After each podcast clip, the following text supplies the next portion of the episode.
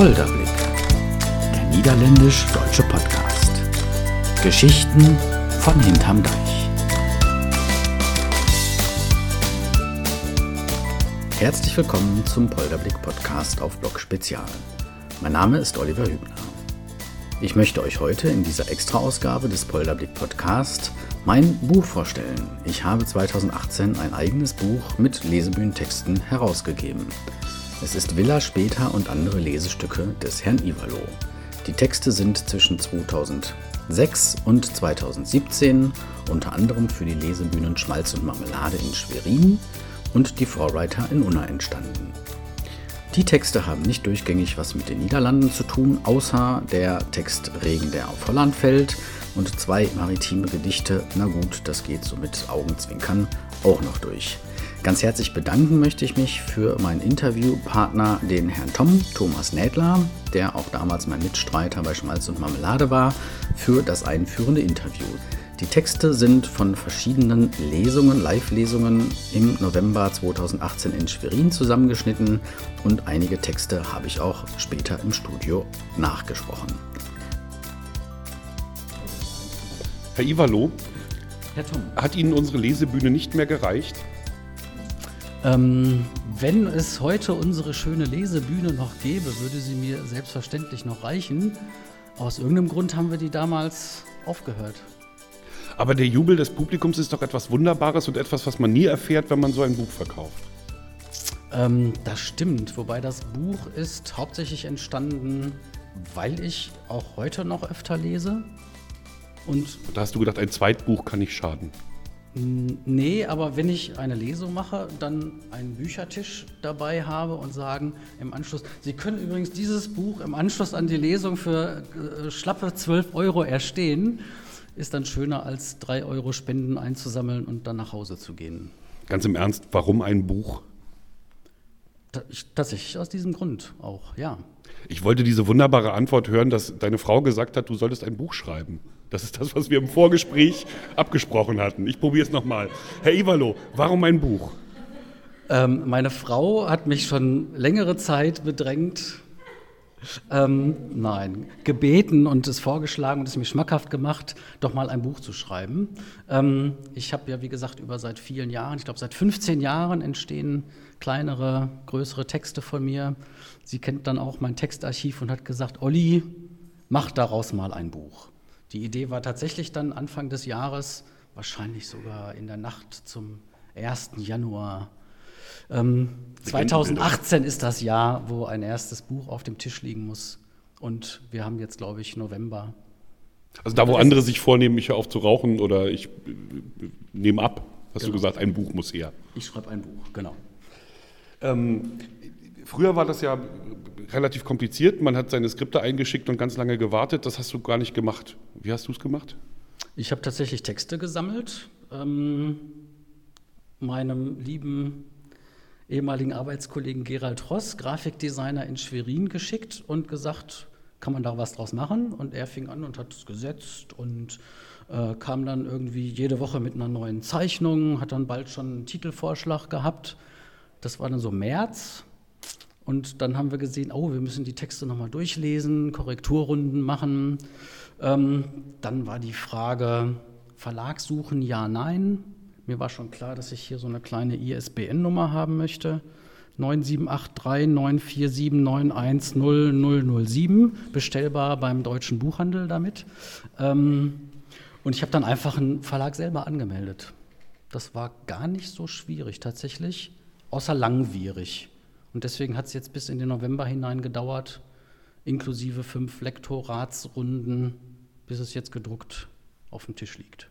Jetzt weiß ich ja, was alles nicht den Weg in das Buch gefunden hat. Wonach hast du ausgewählt? Ich habe einige Texte geschrieben, die sind so ein bisschen mit Dialekt. Die sind erstmal grundsätzlich nicht drin, weil ich plane, auch noch ein Hörbuch herauszugeben. Und die, finde ich, wirken dann vorgelesen besser als selbst gelesen. Und dann meine Lieblingstexte tatsächlich in Druckform, nicht in Dialekt. Herr Storm, haben Sie Ihre Ukulele bereits bereit? Ja, seid ihr fertig? Nee, ich wollte schon mal ankündigen, dass wenn Sie sie jetzt bereit machen würden, Herr Storm, es so ungefähr der richtige Zeitpunkt wäre. Nein, man muss dazu wissen, dass, ähm, das, das kann ich äh, sozusagen aus vollstem Herzen sagen, dass der Herr Ivalo immer deshalb für mich äh, etwas ganz Besonderes war mit seinen Texten, weil er eine neue Farbe in die Stadt gebracht hat. Der Ivalo ist ja kein, äh, kein originärer Schweriner und nicht mal Mecklenburger, ähm, sondern nur seelenverwandt. Das ist man, wenn man aus Unna kommt oder aus der Nähe von Unna zumindest. Dann ist man dem Mecklenburger Seelenverwandt und bringt aber eben die Erfahrung aus einem Studium in die Niederlanden mit. Ähm, das ist nochmal eine Farbe, die plötzlich auftauchte. Ähm, Stichwort Regen, der auf Holland fällt.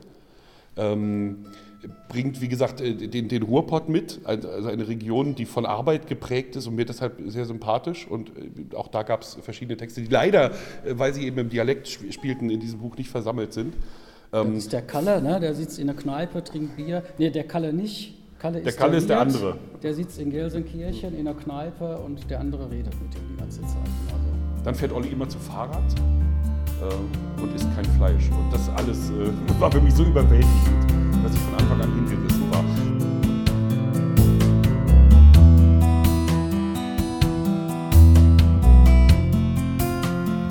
Okay, ich lege einfach mal los. Natürlich mit dem namensgebenden Stück Die Villa später. Vormittags Sonnenschein bei Temperaturen um 7 Grad, im Tagesverlauf bewölkt, vereinzelt Regen. Später griff nach dem Radiowecker, fuchtelte an den Knöpfen herum, schaltete die Lautstärke auf voll, verstellte den Sender krz, und fand den, schließlich den erlösenden Ausknopf. Aua, sein Kopf schmerzte. 10 Uhr. Zur Uni muss ich heute früh also nicht mehr, dachte er. Erst zur Mensa und dann in die Nachmittagsvorlesung und drehte sich wieder um. Später war 28, im 16. Semester Germanistikstudent, kurz vor dem Examen. Schon seit ein paar Semestern war er kurz vor dem Examen. Über die Bedeutung des Futur 2 in Kurzgeschichten. Wenn er sein Studium abgeschlossen haben würde, würde er Journalist sein wollen. Irgendwas Cooles mit Medien in jedem Fall, mit neuen Medien, klar. Er schrieb schon eine Weile an einem Buch, an seinem ersten Roman. Wenn er das Skript nur endlich mal fertigstellen würde, er könnte es an Verlage schicken. Vielleicht bräuchte er seine Magisterarbeit auch gar nicht mehr zu schreiben, dann bräuchte er auch gar nicht mehr als Journalist zu arbeiten. Er würde Autor werden und könnte jedes Jahr ein Buch schreiben. Er würde in einer Finca in der Toskana leben. Er würde auf der Terrasse sitzen und Wein trinken und dabei schreiben. Mit 40 wollte er sowieso nicht mehr arbeiten. Wer weiß, ob ich mit 40 überhaupt noch lebe, dachte später. Hat man in der Toskana überhaupt Fincas? Hat man die nicht in Spanien? Nach Spanien wollte später ganz bestimmt nicht. Also eine Villa, das Wort Villa schreckte später aber ab. Das klingt so groß, so ganz weit weg. Und so toll war sein Roman auch wieder nicht. Aber in der Toskana ist eine Villa auch eher wie in Spanien eine Finca, also ein Haus. Nicht wie eine Villa in Zehlendorf oder sonst wo, wo Villen stehen. So ein Haus mit Terrasse sollte es jedenfalls sein, am besten schon mit 30 und nicht erst mit 40. Mit 40 würde später ja auch schon Kinder haben. Vier oder fünf Kinder wollte er mal haben aber eben noch nicht gleich. Erst die Stille der Terrasse genießen. Wenn ihm die Stille der Terrasse so dermaßen auf den Geist gehen würde und er alle Romane, für die er die Stille als Inspiration bräuchte, und vor allem die Frauen. Er wollte ja auch noch was erleben. Mit Beate wollte er nicht alt werden. Äh, den Text habe ich geschrieben, bevor ich Beate ja. kannte. Da habe ich nicht auf dich gezielt. Äh, mit Beate wollte er jedenfalls nicht alt werden. Ähm, jedenfalls dann, dann, da war später sich ganz sicher, dann würde er Kinder haben wollen, und zwar vier oder fünf. Und Männer können ja auch immer noch Kinder haben. Er würde es sich auch leisten können. Seine Villa wäre, auch wenn sie nicht vergleichbar mit einer Villa in Zehlendorf wäre, dennoch groß und hätte Platz und seine Kinder sprechen Deutsch und Italienisch.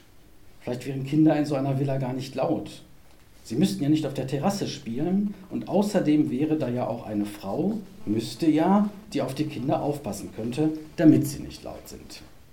Zumindest nicht auf der Terrasse, aber wer weiß. Die Frau hätte schwarzes Haar und wäre wunderschön, das wusste später. Sie hieße Marcella oder Francesca. Wenn schon Toskana, dann richtig. Später hatte er einen Bausparvertrag von seinem Opa geschenkt bekommen zum 18. Andere hatten Mopeds bekommen, Jürgen sogar ein Auto, er einen Bausparvertrag. Ausgerechnet. Für später, sagte Opa und lachte hämisch. Später dachte daran, wie viel wohl inzwischen auf seinem Bausparvertrag drauf wäre und ob es vielleicht jetzt schon für eine Finkervilla reichen würde. In Zehlendorf würde er nicht einmal einen Fahrradschuppen bekommen dafür. Aber er hatte ja auch kein Fahrrad. Vielleicht reichte es wenigstens für einen Urlaub in der Toskana. Mal raus aus der Stadt, den Geist durchpusten. In diesem Semester würde er eh nicht mehr viel machen können, außer seiner Examensarbeit. Aber das eilte ja nicht.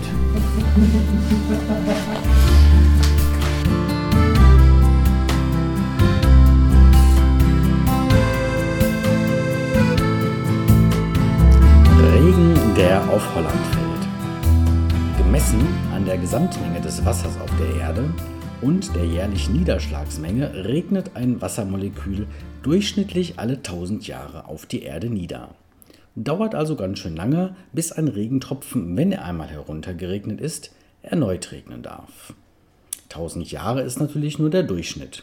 Der eine Regentropfen verdampft sofort und regnet ziemlich bald erneut. Ein anderer dümpelt Hunderttausende von Jahren in tiefen Erdhöhlen vor sich hin, bis sich eine Mineralbrunnengesellschaft mal erbarmt, nach ihm zu bohren.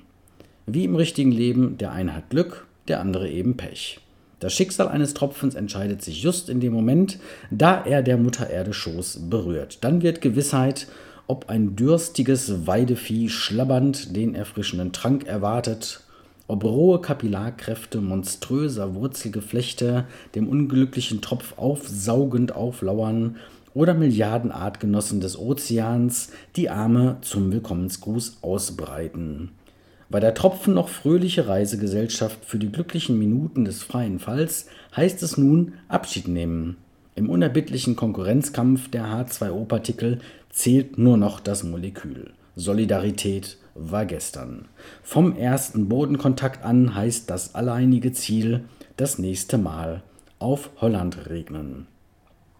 Gar nicht so einfach macht die Fläche dieses possierlichen Landes doch gerade mal ein Hundertstel Prozent der Erdoberfläche aus. Der schnelle Leser hat längst nachgerechnet, dass es da im Durchschnitt 10 Millionen Jahre dauert, bis so ein armes Molekül einmal auf Holland regnet. Im Durchschnitt wohlgemerkt. Das ist Stress pur. Günstige Strömungen suchen, den richtigen Moment zum Verdunsten finden und sich dann in moderater Höhe einer gemütlichen Nimbostratus anschließen, die einen hoffentlich über dem Land der Polder und Windmühlen abwirft.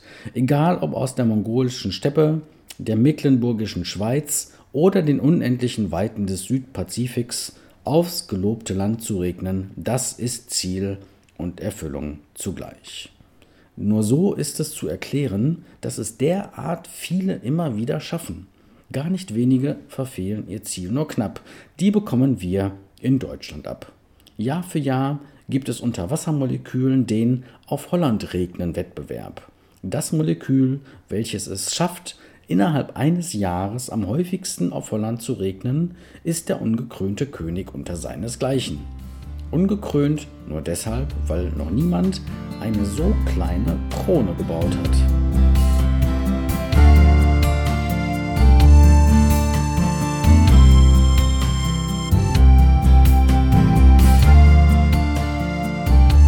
Zu der Postkarte passend ist ein Frühwerk von mir, ein kleines Gedicht, heißt Heimatdenken.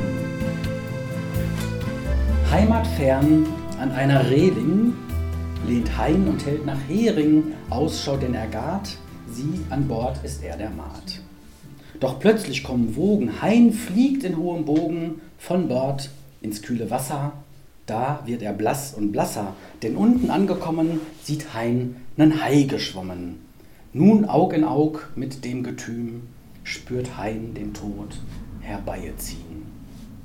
Hai, hai, noch einen Gruß schenkt, der Hai beim Biss Heimat denkt.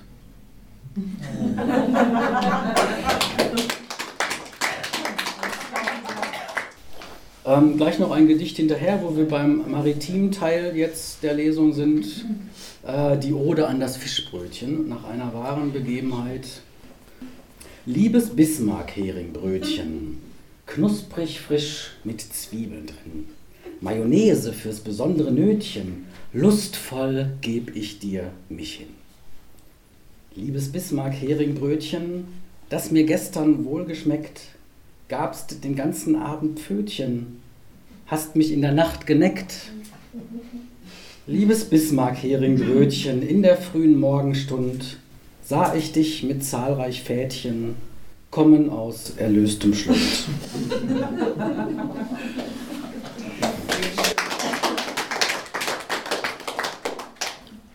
Warenabgrenzungsstäbchen an Supermarktkassen. Der Deutsche liebt sein Wohnzimmer, seine Couch, seinen Couchtisch, seine Fernbedienung. Der Deutsche liebt seinen Hintergarten, den trennt er mit einer Sichtschutzhecke gegen neugierige Blicke ab. Das macht es heimeliger, das Sonnen, das Grillen, selbst das Rasenmähen. Der Deutsche liebt sein Individualverkehrsmittel, seine Familienkutsche, auch wenn er nur langsam im Stau damit unterwegs ist.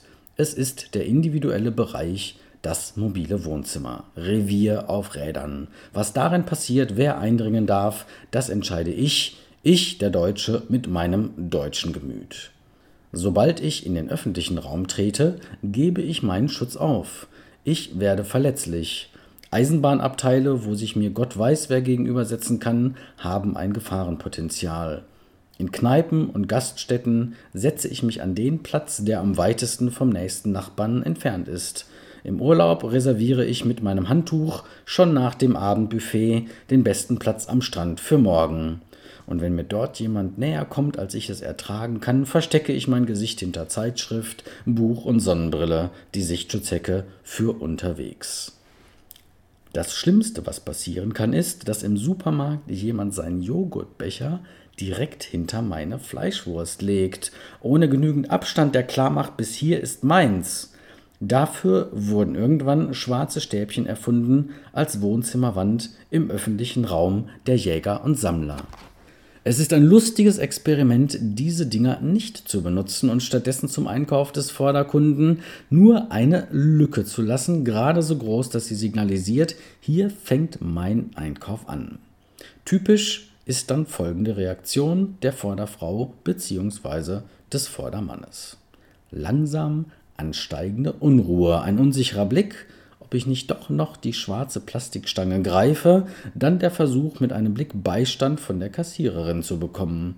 Kurzer Moment des Ignorierens der Situation, schließlich ein beherzter Griff, der Stab landet in der Lücke.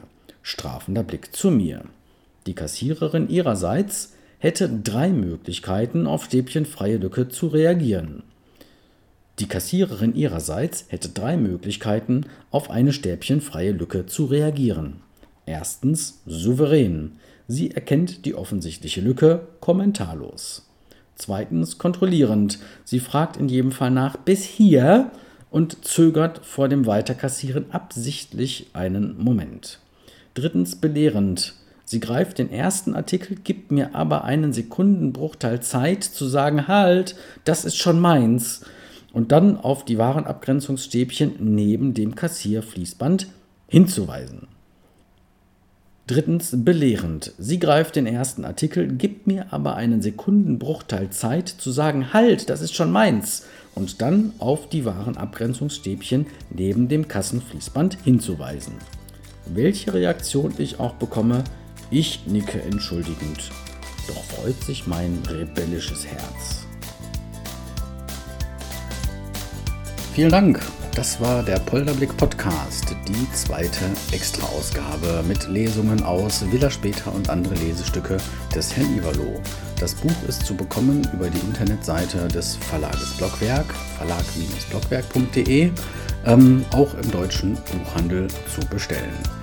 Ja, vielen Dank fürs Hören. Wenn euch der Polderblick Podcast gefällt, ähm, erzählt es gerne weiter, liked mich auf verschiedenen sozialen Medien. Das bringt immer eine ganze Menge und auch wenn ihr mich auf ähm, iTunes empfiehlt. Für 2019 stehen dann wieder einige spannende Interviews auf dem Plan vom Polderblick Podcast. Bis dann!